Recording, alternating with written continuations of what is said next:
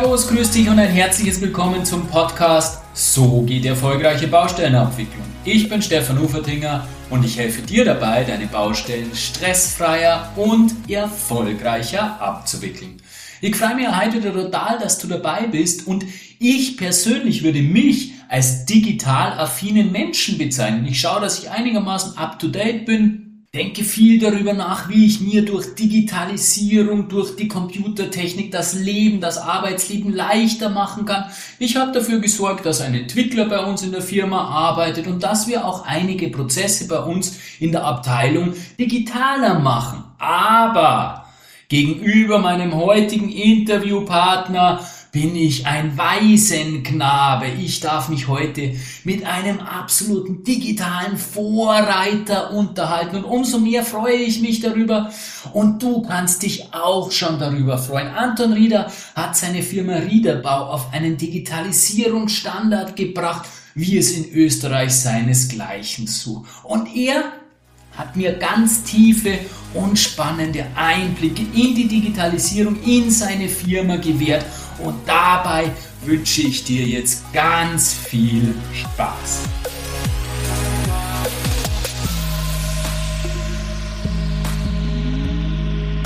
Drei Themen beherrschen die Welt und damit natürlich auch unsere Baubranche. Diese drei Themen sind meiner Meinung nach der Klimawandel, die Globalisierung und vor allem auch die Digitalisierung. Und ja, das ganze Thema gehört ja auch irgendwie zusammen und ist nicht voneinander zu trennen.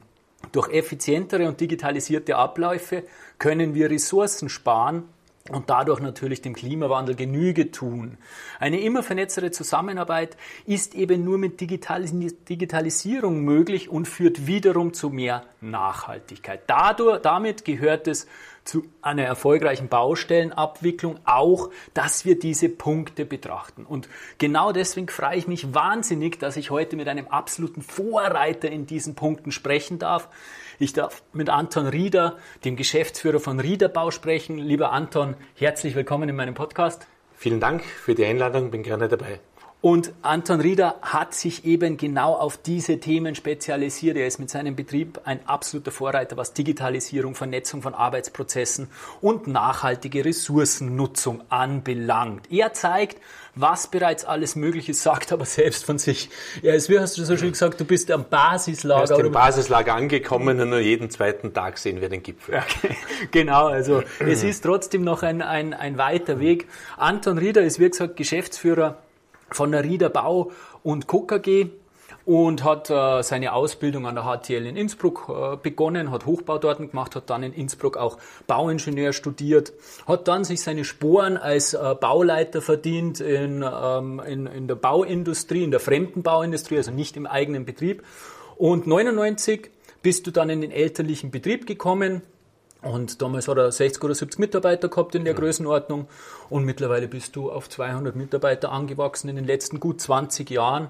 Also hast einiges an Weg hinter dir gebracht. Äh, seit 2008 bist du Landesinnungsmeister Bau und Vizepräsident in der Wirtschaftskammer bist auch noch. Also das heißt, du bist auch, sage ich mal, gut vernetzt in, in den ganzen ähm, ja, politischen Ebenen, was so anbelangt. Anton, Vielen Dank fürs Gespräch zunächst einmal, dass, dass wir die Möglichkeit haben. Ich bin total, habe mich total gefreut, weil ich es total spannend finde, diese Themen. Und die erste Frage zielt darauf ab, dass, wie du dich, sage ich mal, positioniert hast. Du hast im äh, Vorgespräch vorher gesagt, ja, vorher war es eigentlich ein typischer Baumeister mhm. mit euren 60, 70 Mitarbeitern. Mittlerweile hast du dich zum äh, GU und TU hauptsächlich, zu drei Viertel hast du gesagt, mhm. entwickelt. Und du hast also eine kleine Nische quasi besetzt und da bleibst du auch konsequent. Aber vielleicht nur mal aus deinen Worten gleise meine Zuhörer mal auf, was macht die Riederbau GmbH alles? Wo ist es Kerngeschäft? Haben wir gerade gesagt, GU, TU. Und ähm, wie hat sich das alles so ein bisschen entwickelt, ganz kurz, dass mhm. meine Zuhörer wissen, mit wem sie das Vergnügen haben? Ja, unser Unternehmen steht im Wesentlichen auf drei Säulen. Die größte Säule und die Stammsäule ist äh, die Rieder Bau. Äh, dort machen wir alles, was Planen und Bauen betrifft. Äh, wir Baumeister haben ja den Vorteil, dass unser Berechtigungsumfang, Berechtigungsumfang das Planen und das Bauen beinhaltet. Wir tun dort beides. ähm, und zwar im Bereich der Einfamilienhäuser, von Wohnbauten, aber auch von Gewerbeindustriebauten und auch im Aus- und Umbau sind wir dort tätig. Ähm, und äh, dort sind bei uns äh, Architekten beschäftigt, äh, Statiker beschäftigt, Gebäudetechniker beschäftigt, ähm, aber natürlich auch Bauleiter, Projektleiter und unsere produktiven Mitarbeiter auf den Baustellen, die die Baustellen dann entsprechend umsetzen. Die zweite große Säule ist die Rieder Immo. Dort sind wir als Projektentwickler und Bauträger tätig, wo wir also Grundstücke ankaufen, Projekte entwickeln, in der Regel Wohnungen bauen und diese dann entweder abverkaufen oder vermieten. Und die jüngste Säule ist die Rieder Tech. Dort machen wir kerngeschäftsnahe Technologiedienstleistungen. Da gibt es mittlerweile zwei eigene Geschäftsbereiche. Einmal das Thema Computer-Aided Facility Management. Was tun wir hier? Wir bauen hier digitale Zwillinge auf mit BIM-Methodik und verknüpfen die mit einem CFM-System für den professionellen Betrieb von Immobilien. Einerseits für Projekte, die wir bereits selbst errichtet haben, aber auch für Kunden ähm, von Projekten, die nicht durch uns errichtet wurden. Und das Zweite ist, äh, wir haben dort eine Softwareentwicklung, Meyer Baufes heißt es, eine Projektmanagement- und Kollaborationssoftware äh, für das Bauwesen, die wir dort entsprechend entwickeln. Ähm, und es gibt dann auch noch einige äh, Startups, an denen wir beteiligt sind, die wiederum unsere technische Kompetenz stärken. Spannend, spannend, spannend. Vor allem die dritte Säule. Wann ist die dritte Säule entstanden, Anton? Da haben wir vor zwei Jahren begonnen damit. Ah, okay, ja, also sehr und frisch. Sind jetzt, mhm. ja, das ist noch ein Startup-Charakter. Mhm. Ähm, das trägt sich auch noch nicht selber, mhm. Ähm, aber es entwickelt sich ganz gut das sind extrem spannende Themen, äh, den kompletten Impact ähm, auf die ganze Wertschöpfungskette Bau haben. Ja, vor allem auch zukunftsträchtige Themen und da sprechen wir ja gleich, ja. Ähm, gleich mhm. darüber. Ihr habt ja wahnsinnig früh begonnen, also ja. früh im Vergleich zur, zur restlichen Branche, begonnen, die, äh, die Abläufe bei euch in der Firma zu digitalisieren. Und äh, da meine Frage, wie kam das dazu oder was kam mhm. als erstes? Mit was habt ihr mhm. begonnen im Hinblick auf das ganze Thema Digitalisierung und äh, wie hat sich das Ganze bis heute entwickelt? Mhm. Äh, für mich, und das war schon ein Traum, den ich während dem Studium gehabt habe und habe dann auch meine Diplomarbeit darüber geschrieben, war die Einführung eines ERP-Systems. Und zwar eines Software-Systems, das sowohl alle kaufmännischen ähm, Aufgaben als auch alle technischen Aufgaben ähm, abwickelt. Das heißt, bei uns ist Finanzbuchhaltung, Lohnverrechnung, Kostenrechnung, Materialwirtschaft, Geräteverwaltung, aber auch der ganze AFA-Prozess ja, mit Ausschreibung, Vergabe, Subunternehmerverwaltung, Kalkulation ein Software-System mit dem großen Vorteil, dass wir nur eine Adressdatenbank haben, eine Artikeldatenbank haben, einen, äh, einen Kalkulationsstamm haben. Und das ist etwas, was sehr unüblich in der Branche ist. Die meisten Bauunternehmen arbeiten mit zumindest zwei oder noch mehr Systemen und haben dann natürlich große Schwierigkeiten, die Daten gerade im Solist-Vergleich oder im Controlling zusammenzuführen. Das war mir ganz, ganz wichtig. Ähm, das war eine sehr aufwendige Angelegenheit. Ich gebe zu, in Summe habe ich fast 15 Jahre gebraucht, bis wir die, die mehr als 50 Einzelmodule umsetzen konnten. Denn die Software kannst du kaufen. Was du nicht kaufen kannst, sind die Stammdaten, die Parametrisierung, die Anpassung, die Einführung, die Schulung und das Ausrollen. Und das muss man halt alles neben dem operativen Geschäft machen. Der zweite Baustein unserer digitalen Strategie ist das Thema Building Information Modeling. Da sind wir im Jahr 2011 bereits eingestiegen. Da waren wir sehr, sehr früh dran. Ähm, ist für uns ganz ein wesentlicher Baustein, wo wir mit digitalen Gebäudemodellen arbeiten, ähm, die wir auch über den ganzen Lebenszyklus ähm, eines Bauprojektes mitnehmen. 2016 haben wir begonnen, die digitale Baustelle auszurollen. Das heißt, all unsere Vorarbeiter, äh, Poliere auf den Baustellen äh, mit äh, digitalen ähm, Tools und äh, digitalen Devices auszustatten. Ähm, die machen dort ähm, einiges an Applikationen, sei es die Stundenerfassung, der Tagesbericht, der Regiebericht, der Modelleinschau, die Bestellung und so weiter. Ähm, mit dem Effekt, dass heute von 200 Mitarbeitern mehr als 150 bei uns an der zentralen IT hängen.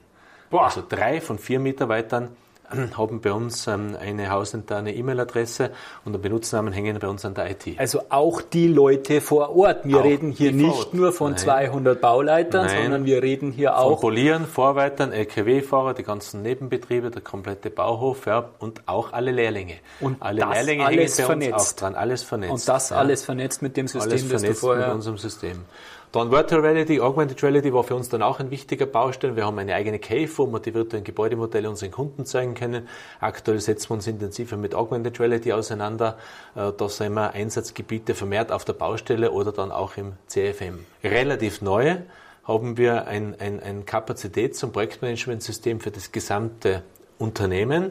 Ähm, dort ähm, decken wir also die ganze Kapazitätsplanung für das gesamte Unternehmen ab. Egal, ob das jetzt die Planer betrifft, ob das unsere Bauleute betrifft, ob das den Einsatz der Bauleute betrifft, aber auch die Nebenbetriebe wie unsere Holztechnik oder Malerputz Trockenbau werden dort in einem zentralen System ähm, abgedeckt und äh, schafft noch eine irre Transparenz Wann sind Kapazitäten frei? Wann gibt es einen zusätzlichen Personalbedarf? Also wir können über Personalganglinien relativ früh sagen, ähm, dort braucht man zusätzliches Personal oder wir haben eine Unterdeckung extrem spannendes System, das dann aber auch runtergebrochen wird auf die Einzelprojektsebene. Das heißt, unterhalb des Kapazitätsmanagements haben wir auch die Einzelprojektplanung in diesem System. Äh, klarerweise hängt natürlich das Kapazitätsmanagement dann von der Dauer der einzelnen Baustelle und der Kapazität der einzelnen Baustelle ab. Und wenn sie die verlängert, muss ja oben dann auch wieder das berücksichtigen, dass erst später wieder eine neue Baustelle beginnen kann. Das ist miteinander verknüpft und vernetzt und es gibt auch äh, für alle Baustellen entsprechende Soll-Terminpläne, die wiederum an der Kalkulation und Arbeitsvorbereitung hängen. Wie aktuell ist das immer? Das ist ähm, wöchentlich aktuell, wöchentlich das wird aktuell. wöchentlich aktualisiert. Mhm. Ja ähm, und entsprechend abgestimmt und ist für uns ganz, ganz ein wichtiges Tool geworden, äh, um hier auch ähm, äh, dauerhaft ähm, gute Kapazitätsauslastung für all unsere äh, entsprechenden Bereiche zu haben. Verstehe ich und, absolut, ja, macht Sinn. Und mittendrin, und das ist jetzt unsere Eigenentwicklung, das ist das sogenannte MyBauOffice, das ist eine äh, Kollaborations- und Projektmanagement-Software für unser Unternehmen, äh, wo wir ähm, alle Bauprojekte entsprechend abbilden, aber auch alle internen Organisationseinheiten ähm, oder Sonderprojekte ähm, dort auch entsprechend abbilden. Da gibt es zum Beispiel auch ein Team fürs Marketing, äh, wo sie die ganzen Marketingleute damit vernetzen und ihre Daten austauschen. Ist ein cloud-basiertes System, mhm. das auf Microsoft 365-Basis aufsetzt, wo wir dann eine zentrale Dokumentablage haben, über Chat kollaborieren können und in weiterer Folge ähm, auch ein Prozessmanagement draufsetzen und äh, im dritten Baustein dann äh, eine BI-Lösung, wo wir dann die Daten, die wir alle generieren, äh, inklusive der Daten aus ERP und BIM auswerten können. Faszinierend. Ich versuche das gerade alles zu verarbeiten. Ich glaube auch meine Hörer werden da erst einmal mit den Ohren schlackern, weil das eine ganze Menge ist. Ein paar Grafiken würden es anschaulicher machen, aber das geht im Podcast schwierig. schwierig. das ist richtig. Äh, und auch diese neue ähm, eigens entwickelte Projektmanagement-Software wird natürlich dann mit dem Bestandssystem wieder vollinhaltlich verknüpft und dort integriert. Oder ist das dann ein Tool, was ähm, eigenständig steht? Nein, das versuchen wir natürlich dort, wo es Sinn macht mhm. und wo es funktioniert, gut zu verknüpfen. Also wir kommen auch direkt auf die Datenbank des ERP-Systems mhm. drauf und so mhm. weiter. Also natürlich ist die Idee schon, dass wir auch die verschiedenen Systeme miteinander vernetzen. Nicht an jedem Detailpunkt macht es Sinn. Ja, man muss da schon auch ein bisschen auf Kosten-Nutzen achten. Aber die Grundidee ist schon, dass das eigentlich das äh, Netz ist, in dem sich die anderen Bausteine dann befinden so muss es ja auch sein. Und ich glaube, das ja. ist bei der ganzen Digitalisierung noch ein bisschen der, der, der, das Problem, dass wir diese Vernetzung hinbekommen äh, ich meine, ich finde es teilweise ein Wahnsinn, wie wir im Jahr 2022, äh, 2022 arbeiten. Bei uns auf Großbaustellen werden Protokolle geschrieben, die dann unterschrieben werden, eingescannt werden, zur Baufirma ja. geschickt werden, äh, ausgedruckt werden, unterschrieben werden, ja. eingescannt werden, dass wir unterschriebenes Protokoll haben. Also wir sind meilenweit von der vielfach prophezeiten papierlosen Baustelle entfernt. Da meine Frage an dich, ja. Anton. Mhm. Wie weit seid ihr da mhm. nur entfernt, beziehungsweise gibt es bei euch mhm. schon? Wie viel Papier habt ihr ihr nur auf der Baustelle? Nein, wir haben natürlich noch Papier auf der Baustelle und das wird auch noch einige Zeit so sein. Das hat aber auch ganz praktische Gründe. Wir haben jetzt eine Pilotbaustelle gemacht, da haben wir uns ein sogenanntes digitales Planhaus geleistet. Ja? Ein Planhaus, in dem ein Computer und ein Monitor war, das der Polier benutzen konnte. Und da haben wir gesehen, das klingt zwar recht gut und schaut recht cool aus, aber es ist nicht ganz praktikabel. Wer kann das Planhaus nicht in jede Ecke mitnehmen? Ähm, das steht halt irgendwo. Und bis er dann darüber gegangen ist, hat er vielleicht schon wieder irgendwelche Informationen vergessen. Das heißt, ähm, da werden wir sicher dran schrauben und werden das eher im Poliercontainer ansiedeln und da kann er doch einmal irgendwo noch was ausdrucken und er nimmt halt den Zettel mit. Auch die Haptik von einem Zettel und, und, und, und das Mitnehmen ist viel einfacher. Denk an ein Tablet. Jetzt hat er ein Tablet mit und muss dann handwerklich tätig werden. Wo legt er denn das Ding wieder hin? Ja? Handschuhe also, und alles. Das klingt ja alles so toll, aber es muss halt auch praktisch sein. Und, und nur um das Papier loszuwerden, das allein bringt uns ja noch, noch nicht weiter. Wir reduzieren sukzessive das Papier, das ist klar, sowohl bei uns im Büro, indem wir zum Beispiel den ganzen Rechnungseingangslauf digitalisiert haben, als auch auf der Baustelle. Aber wegfallen tut's, glaube ich, äh, noch länger nicht. Ja. Wichtige, glaube ich, ist, dass man eine zentrale Kollaborations- und Dokumentmanagement-Plattform hat ja, und dass man klares äh, Prozessmanagement hat äh, und dann auch BI-Tools hat, das zu tun, ähm, die das gesamte Unternehmen vernetzen. Ich glaube, da ist der Mehrwert viel, viel größer, äh, wie nur darauf abzuzielen, dass man das Papier entsprechend los wird. Kann ich mir sehr gut vorstellen. Klingt sehr einleuchtend. Ich bin jetzt ein bisschen ketzerisch ja. und behaupte mal, du auf deiner einsamen Insel, wir haben vorher gerade darüber gesprochen, dass du ähm, sehr stark im GU und im TU-Bereich unterwegs bist, wo du ja, oder vielleicht sogar als, als Bauträger unterwegs bist, wo du ja alles in einer Hand hast ähm, tust dich ja leicht damit, das zu vernetzen. Was meine ich damit? Ich glaube, dass es vielfach das Problem ist bei den großen Unternehmen, öffentliche Bauherren oder bei der herkömmlichen ähm, ähm, Baustellenwelt, dass es vielfach das Problem ist, eben genau dieses bilaterale Verhältnis, dass wir hier zusammenkommen und deswegen glaube ich, gibt es vielfach Schwierigkeiten in der Digitalisierung. Wo siehst du jetzt abgesehen mal von, von, von, deinem, äh, von deiner Insel, von, von TU, GU-Bereich, ja, wo siehst du die größten Schwierigkeiten in der Digitalisierung bei uns in der Baubranche und was ist das Thema, wo wir am, am meisten dran schrauben müssten? Man, na gut, die Insel, äh, die mussten wir uns ja auch erst selber bauen. Die war nicht von vornherein da. Vor 20 Jahren habe ich mein klassisches Bauunternehmen übernommen, so wie es heute viele gibt. Und das ist jetzt 20 Jahre Aufbauarbeit, ja, wo man entsprechende Strategie sich zu überlegen hat, die richtigen Mitarbeiter finden muss und auch konsequent daran arbeiten muss, dass wir heute ein anderes Unternehmen sind als vor 20 Jahren. Also diese Chance hätte ja grundsätzlich jeder. Ähm, das, ist das, ist, so. das ist richtig. Äh, und auch die Branchenstruktur, die du ansprichst, die uns so Schwierigkeiten macht, die strikte Trennung von Planung und Ausführung oder die strikte Trennung der Gewerke, bitte das ist ja nicht Gott gegeben.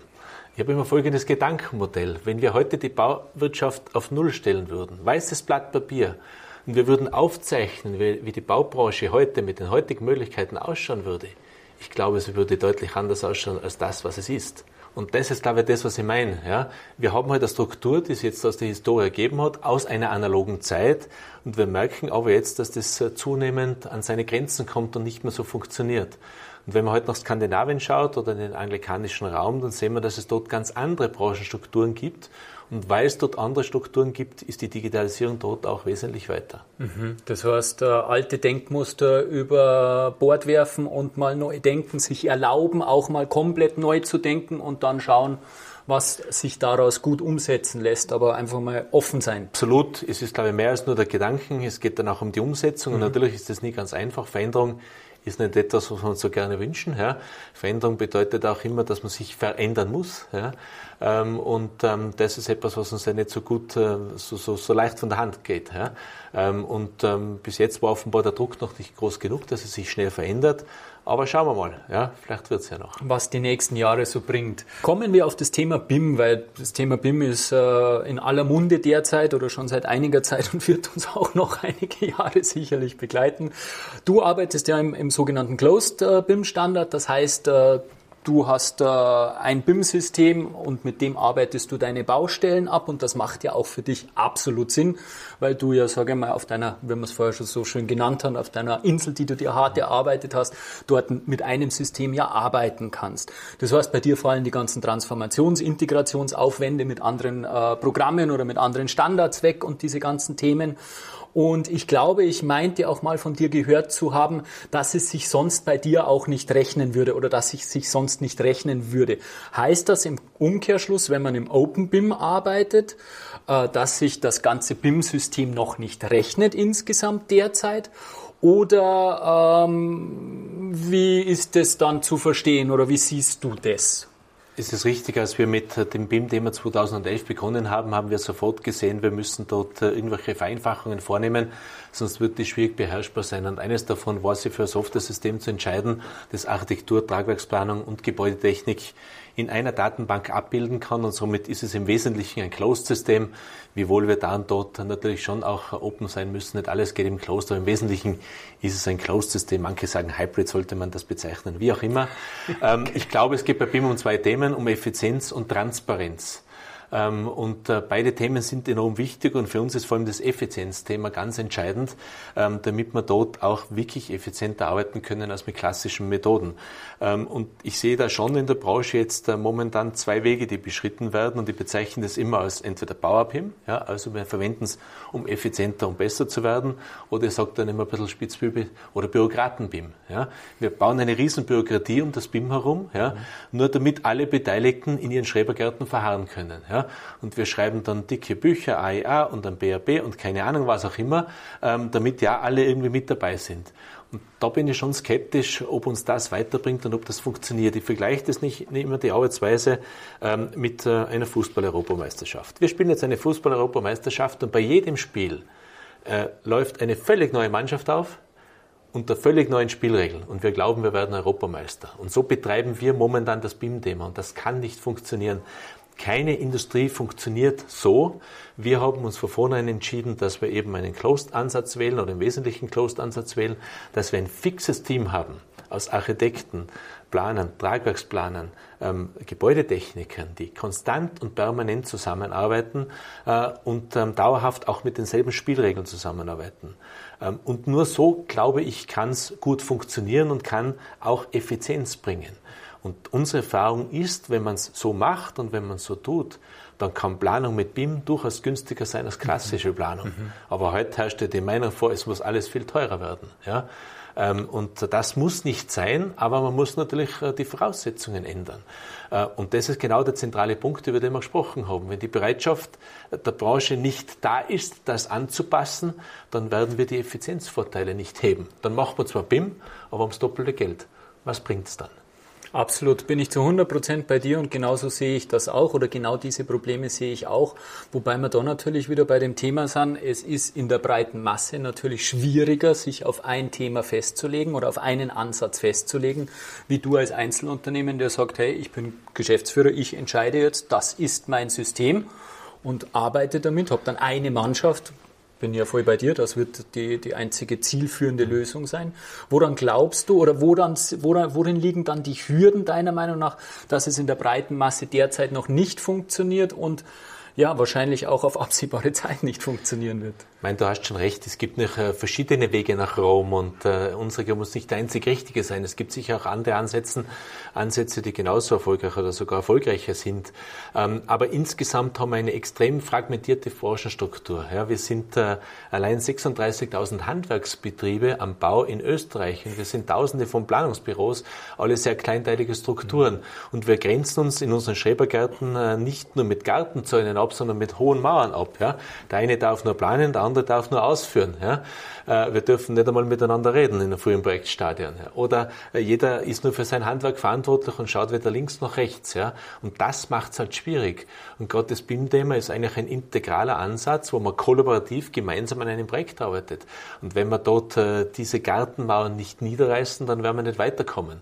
Aber das Niederreißen heißt auch natürlich im rechtlichen Rahmen niederreißen. Ja. In allen äh, Bereichen. In allen ja. Belangen, ja. ja. Ähm, Im Denken, ja, genau. in der Kultur, aber auch im rechtlichen Rahmen. Und da habe ich momentan das Gefühl, dass jeder noch versucht, seinen Schrebergarten zu verteidigen äh, und dass die Bereitschaft einerseits noch nicht groß genug ist und andererseits offenbar die Not halt auch noch der, nicht. Der Druck noch nicht groß genau. genug ist, genau. Den Eindruck, den wird man sich nicht verwehren können. Ja. BIM ist ja auch immer ein Thema des kompletten Lebenszykluses eines Projektes, oder? Also wir reden ja bei BIM nicht nur von der Planung und dann von der Ausführung, sondern eigentlich die, die, die richtigen Vorteile ja. kann ja BIM eigentlich dann erst die nächsten 10, ja. 20, 30, 40 Jahre ausspielen, eben im Projektlebenszyklus. Du trittst ja auch durchaus als Bauträger mhm. auf. Äh, insofern bist du dann auch oder wie auch immer strukturiert, aber deine, deine Firma als späterer Erhalter zuständig. Inwiefern nutzt du die Vorteile von BIM? Wir haben gerade gehört, du hast deine dritte Säule macht genau diese mhm. Dinge. Inwiefern nutzt du eben genau diese Vorteile von BIM für die spätere Phase? Was bringst du da genau? Was, was, was machst du da? Wie weit ist das schon? Was machst du da damit genau? Mhm. Ja, das Ganze beginnt natürlich in der Projektentwicklung und in der Planung. Und da haben wir mit BIM natürlich schon mehr Möglichkeiten als früher. Äh, wir können simulieren und wir können optimieren. Äh, und simulieren und optimieren äh, kann sich einerseits einmal auf die Investitionskosten eines Projektes beziehen, kann sich auf den Ressourcenverbrauch beziehen, aber kann sich natürlich dann auch ähm, auf den Betrieb eines Objektes beziehen. Ähm, und je besser wir das machen und je, besser wir hier die Tools nutzen, desto bessere Projekte werden wir über den gesamten Lebenszyklus bekommen. Und da bietet BIM wirklich tolle Möglichkeiten. Da stehen wir relativ erst am Anfang, das zu tun, aber wir sehen schon, welche Möglichkeiten hier in Summe gegeben sind. Wenn wir dann bauen, dann haben wir den Vorteil, dass wir natürlich dieses BIM-Modell anreichern können mit den entsprechend wichtigen Daten, auch für den Betrieb. Welche Baustoffe haben wir verbaut? Welche Produkte haben wir verbaut? Wie kann man das wieder zurückbauen? Was kann man damit unter Umständen anfangen? Wann ist irgendwas wieder zu ersetzen? Äh, das heißt, wir müssen es mit den vernünftigen und richtigen Daten in der Bauphase anreichern. Und dann zum Beginn des Betriebes ist es wichtig, dass wir diesen dann gewonnenen digitalen Zwilling Erstbildzwilling, wie wir das so schön bezeichnen, verwenden, um das Gebäude auch professionell zu betreiben. Und dazu brauchen wir dann ein Computer-Aided Facility Management System, das modellbasiert arbeitet, das mit diesem digitalen Zwilling was anfangen kann, das uns sagt, wann ist denn das eine oder andere Bauteil zu warten, ähm, wann ist denn irgendwas zu erneuern ähm, und auch am Ende dann des Lebenszyklus sagt, oh, hoppala, was ist denn da überhaupt drinnen in dem Gebäude? Mhm. mhm. Können wir das wieder verwenden? Urban Mining, all diese Begriffe, äh, was können wir wieder demontieren? Also das Ganze ist schon sehr, sehr logisch, aber es ist nicht sehr einfach umzusetzen. Ja? Und das liegt nicht an den digitalen Möglichkeiten, die wären sehr weit. Es liegt an den Zusammenarbeitsmodellen am Bau, wo wir sehr unterschiedliche Verantwortlichkeiten haben, teilweise sich widersprechende Interessen haben, ähm, warum das ähm, nicht so einfach umzusetzen ist. Aber ich glaube, dass da schon ein großer Hebel ist und es wird uns überhaupt, glaube ich, in Zukunft nicht mehr gelingen, all die Anforderungen, die auch vom Gesetzgeber kommen hinsichtlich Nachhaltigkeit, ohne ein BIM-Modell zu bewältigen. Ich halte das für chancenlos. Ohne BIM-Modell wird es wohl nicht mehr gehen. Krass, spann spannender, spannender Einblick. Das heißt, drei Säulen, was, das für, was den Lebenszyklus anbelangt, äh, bereits bei, beim, beim Planen, bei der Modellierung, dann beim Bau. Wie kann man sich das vorstellen? Weil wir diskutieren da auch über solche Themen. Wie kann man sich das vorstellen, dass die Daten aus dem Bau dann im Eingang ins BIM-Modell finden? Ähm, heißt das dann, dass der spätere Nutzer, der spätere Erhalter ähm, dann aufs Knöpferl auf das Bauteil im BIM-Modell drucken kann und dann automatisch sieht, äh, was dort verbaut wurde, welche Materialien dort verbaut wurden, die ganzen Produktdatenblätter etc. Oder Absolut, das wäre mhm. genau die Idee, die mhm. wir hier verfolgen. Äh, wie gesagt, in der Umsetzung ist es äh, durchaus noch etwas herausfordernd, weil man natürlich äh, dann konsistente Systeme braucht. Ähm, aber es ist technologisch möglich mittlerweile. Ähm, wir machen das auch bei einzelnen Projekten, aber das muss sicher noch optimierter und ausgeprägter werden, dass es auch ähm, automatisiert passiert. Wir haben jetzt oft das Problem, wir bauen und dann am Ende kommen wir irgendwie drauf und jetzt hätten wir gern die Taten. Aber in Zukunft muss es so sein, dass im Zuge der Berichtserfassung und egal ob ich jetzt Baumeister bin oder Holzbaumeister oder Fliesenleger, der muss in seinen Berichten eigentlich auch äh, dann äh, mit angeben, was er dort entsprechend verbaut hat. Oder ich muss es mit anderen Daten verknüpfen, äh, damit am Ende, sobald das Bauwerk fertig ist, auch der digitale Zwilling fertig ist. Das heißt quasi, der digitale Zwilling müsste mit all diesen Daten, die im Laufe des Projekts, der Projektabwicklung entstehen, automatisiert gefüttert werden. Also so wie du dein System, äh, was wir vorher gesprochen haben, wie hast du mal das genau. kann? Das ERP-System zum Beispiel, genau. Genau, genau ja. dass das mit dem digitalen Zwilling verknüpft ist und sich die, ähm, die, die, die Daten dann automatisch in den Zwilling füttern, wie Zeiterfassung und wie die, wie die zusätzlichen ähm, ähm, ähm Produktdatenblätter und solche Dinge. Absolut, es muss hochautomatisiert gehen, sonst sind es wieder extra Prozesse, genau. wo genau. extra Manpower brauchen und Geld brauchen, dann wird es wohl nicht gemacht. Also wir müssen einen gewissen Automatismus hineinbekommen. Man braucht vielleicht nicht nicht alle Daten, die man während der Planung und des Baus ermittelt, dann für den Betrieb. Ich sage immer, das Modell ist zum Zeitpunkt des Betriebsbeginns am fettesten. Man kann es dann schon wieder etwas abschlanken, okay. ja, weil manche Informationen, äh, die vielleicht nur die Baubekung betroffen haben, dann für den Betrieb nicht mehr notwendig mhm. sind. Aber entscheidend ist, glaube ich, dass wir hier zu gewissen Automatismus kommen und dass die Dinge automatisiert eingepflegt werden. Ansonsten ist es ein hoher bürokratischer Aufwand, das zu tun. Wir hatten gerade äh, vor kurzem eine Übergabe von einem größeren Projekt und wir haben da 60 Übergabeordner gehabt, 60 Ordner Informationen im Papier. Ähm, und wenn das irgendwer dann eingeben muss in den digitalen Zwilling, das, ja. da wärst du schwammerl. Ja? Genau. Das kann es nicht sein. Genau. Also wir müssen einen Automatismus finden, ähm, dass wir die Systeme automatisch mit diesen Daten pflegen. Ja, das wäre die Wunschvorstellung und das ist ganz ehrlich auch das, was ich unter Digitalisierung verstehe, ja. wenn, wenn wir von Digitalisierung reden, weil da müssen wir im Endeffekt hin. Nur eine persönliche Geschichte oder ein, eine persönliche Frage meinerseits, du weißt es ja, Anton, ich komme aus dem Tiefbau ursprünglich und wir hinken ja ähm, bezüglich BIM noch etwas hinterher gegenüber dem Hochbau. Und schon langsam kommen immer mehr Pilotprojekte. Das, das ist mhm. am Laufen. Das, äh, die, auch die öffentlichen pushen das Thema jetzt schon langsam. Was ist deine Einschätzung, nachdem du ja in diesen Themen doch tief drinnen bist? Was ist deine Einschätzung?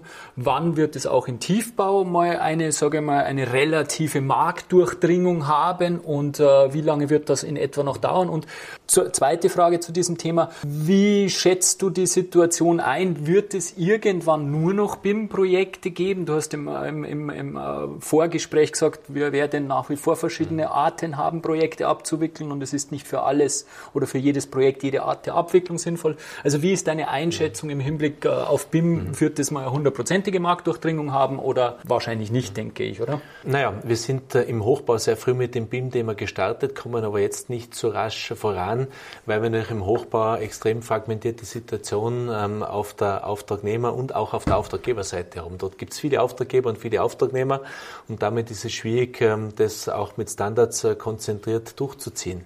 Im Tiefbau haben wir eine völlig andere Situation. Da haben wir relativ wenige Auftraggeber. Wenn man gerade bei uns auf die Bundesebene denkt, dann gibt es ja die ASFINAG, die für alle Autobahnen zuständig ist, oder eine ÖBB, die für alle Eisenbahnen zuständig ist. Und dort gibt es jetzt einige sehr verheißungsvolle Pilotprojekte. Und ich gehe davon aus, dass gerade diese großen überregionalen Auftraggeber sehr, sehr schnell generell das BIM-Thema verlangen werden. Mhm. Denn die haben einen riesengroßen Vorteil äh, in der Haltung ihrer Substanz. Und die Haltung ihrer Substanz, äh, die wird in Zukunft dann noch eine viel größere Rolle spielen als in der der Vergangenheit. Ähm, und da macht dann ein digitaler Zwilling extrem viel Sinn. Weil ich habe natürlich dort extrem viele Möglichkeiten mit dem digitalen Zwilling. Ich kann von Wien aus schauen, ob die Brücke in Tirol noch hält oder ob ich dort was tun muss, äh, auch im Zusammenhang mit Sensorik etc. Das heißt, für die macht es mit Abstand am meisten Sinn. Und ich wundere mich, äh, warum die eh nicht noch schneller draufdrücken, das zu tun. Ähm, ein bisschen fragmentierter schaut es dann vielleicht aus auf der Länderebene und auf der Gemeindeebene äh, für diese Bereiche, wo die entsprechend zuständig sind. Die werden vielleicht ein bisschen das zeitverzögert tun. Aber gerade bei den großen Auftraggebern ähm, bin ich mir im Tiefbau ziemlich sicher, dass es in den nächsten fünf Jahren zu einer kompletten Umstellung auf das BIM-Thema kommt. Da bin ich mir ziemlich sicher. Bin ich sehr gespannt. Äh, momentan schwer vorstellbar, wenn man sich die heutige Projektstruktur anschaut. Aber es passiert einiges, also das, das ist unumwunden, es äh, wird in die Richtung gedrückt. Schauen wir mal, wie es sich entwickelt. Wir haben ja auch eingangs, oder ich habe als eine der großen Säulen oder der großen momentanen Themen auch die Nachhaltig, Nachhaltigkeit angesprochen. Und im Endeffekt muss ja was dabei rumkommen. Also natürlich für dich als Unternehmen muss was rumkommen im Hinblick, äh, dass du ein Wirtschafts- Unternehmen bist, das natürlich letztendlich Geld verdienen muss, aber natürlich auch äh, dahingehend, dass es für uns als, als, als Gesellschaft und vor allem für Mutter Natur gut ist, also äh, Thema Ressourcennutzung. Und da meine letzte Frage beim ersten Teil, wie schaut es bei euch aus dieser ganzen Digitalisierung jetzt auf der monetären Seite aus? Hast du da schon belastbare Zahlen, wo du sagst, hey, das lohnt sich, wir haben, wir können da so und so viel einsparen in dem und dem Bereich? Und zweite Frage, wie schaut es mit der Ressourcennutzung aus? Kannst du auch sagen, wir haben durch die Digitalisierung, durch die Vernetzung etc. da und da Vorteile in der Ressourcennutzung beziehungsweise in der Schonung der Ressourcen? Mhm. Naja, es ist natürlich nicht ganz einfach zu sagen, warum das Unternehmen erfolgreich ist. Da gibt es ja viele Aspekte, die Strategie, das Geschäftsmodell, der Markt, die Mitarbeiter und Digitalisierung ist einer der Aspekte. Also genau zu sagen, ja, aus diesem und jenem Grund ähm, ist man ein besseres oder nicht so gutes Unternehmen, ist ein bisschen schwierig. Ich kann zumindest sagen, dass wir in den letzten Jahren ganz gut unterwegs waren. Da traue mir schon sagen, dass wir zu den, zu den besseren Mittelstandsunternehmen äh, gehören ähm, und äh, wir uns trotzdem die ganze Digitalisierung leisten konnten. Ja, das ist ja alles schon drinnen. Das sind ja hohe Investitionen, ja, die waren also trotzdem machbar. Aber ich kann noch nicht sagen, dass wir dadurch jetzt äh, deutlich besser unterwegs sind als alle anderen. Das wäre auch ähm, noch nicht der Fall. Ähm, dazu glaube ich, braucht es auch noch einige Zeit, bis wir das wirklich perfektioniert haben aber auch natürlich andere Bauherren, die das verstärkt nachfragen. Mhm. und auf der Bauherrenseite ist man bis jetzt noch sehr zurückhaltend, weil der sieht nur sein fertiges Haus. Den Weg dorthin, den schaut er sich nicht so genau an ja, ähm, in der ganzen Geschichte. Und da braucht auch noch eine Umdenken auf der Bauherrenseite. Ähm, und der muss natürlich auch ein gewisses Benefit dann davon haben. Wenn man jetzt insgesamt auf die Branche schaut, dann gibt es ja da eine tolle McKinsey-Studie, die ja festgestellt haben, dass in der Branche ähm, das Verschwendungspotenzial bei 15 bis 20 Prozent liegt. 15 bis 20 Prozent. Unvorstellbar, ja. Unvorstellbar. Äh, bei, bei, über 50 Milliarden Bauproduktionswerten in Österreich, äh, da haben wir auf welchen Summen wir dort reden. Unvorstellbar. Äh, was die auch noch sagen, dass weitere 30 Prozent sich in der Wertschöpfungskette verschieben werden. Das heißt, von manchen Unternehmen wegfallen in andere hinein. Unvorstellbar riesig. Und die sagen natürlich, Digitalisierung und Vorfertigung werden die beiden Hebel sein, ähm, wo man das Ganze irgendwo verbessern kann. Ähm, ob man gleich die 15 bis 20 Prozent hebt, da bin ich sehr skeptisch. Wir sehen ja, wie wir um jedes Prozent am Bau kämpfen. Ähm, das ist natürlich ein, ein, ein Riesenanspruch. Ähm, aber die Zahlen per se kann ich nachvollziehen. Ja? Mhm. Also es gibt mehrere Studien, die das irgendwo hinweisen. Ähm, und ich glaube schon, dass das Potenzial in dieser Größenordnung liegt. Aber es zu heben, ist halt nicht so einfach. Das ist halt wirklich ein, ein, eine Langfristaufgabe, an der man arbeiten muss. Aber sollte uns das gelingen als Branche, dann sparen wir natürlich Ressourcen, klar, ja, weil das ist dort mit äh, eingepreist, dass logisch, wir dann Ressourcen logisch, sparen äh, und wir sparen andererseits auch Geld. Ähm, und beides ist, glaube ich, extrem wichtig, denn einerseits die Nachhaltigkeit, andererseits die Kostenexplosion macht uns zunehmend zu schaffen. Und wir müssen uns um diese 15 bis 20 Prozent kümmern. Äh, wir kommen gar nicht drum herum. Und wenn wir es nicht tun, dann werden es andere tun. Äh, und deshalb ist es ganz entscheidend und ist mir immer ganz wichtig, dass vor allem auch unsere Mittelständler, aber auch unsere Bauindustrie sich intensiv mit diesen Themen auseinandersetzt ähm, und dort einen Change am Bau herbeiführt, um eben Schritt für Schritt äh, dieses Potenzial zu heben. Da bin ich gespannt, weil das sind wirklich äh, Beträge und Größenordnungen, die sind mehr als beeindruckend. Gell?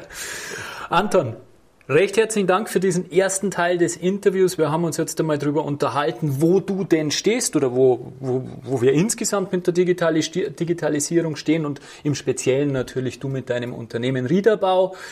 Im zweiten Teil werden wir genau auf diese Themen eingehen. Was wird denn in Zukunft notwendig sein? Wie können wir denn diese 15 bis 20 Prozent heben? Und ich glaube, wir können sie nur heben, das ist jetzt schon rausgekommen, indem wir diese Digitalisierung konsequent vorantreiben, indem wir uns immer weiter vernetzen, indem wir immer mehr auch die Grenzen und die Mauern einreißen, die du angesprochen hast, indem wir mehr kollaborieren und alle diese Themen. Wir als Baubranche müssen jedenfalls unseren Beitrag leisten im Hinblick Hinblick auf die Nachhaltigkeit, im Hinblick auf die Ressourcen.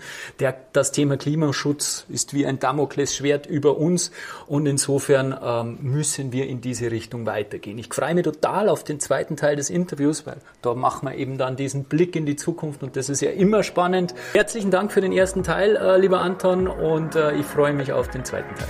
Danke, ich freue mich ebenfalls.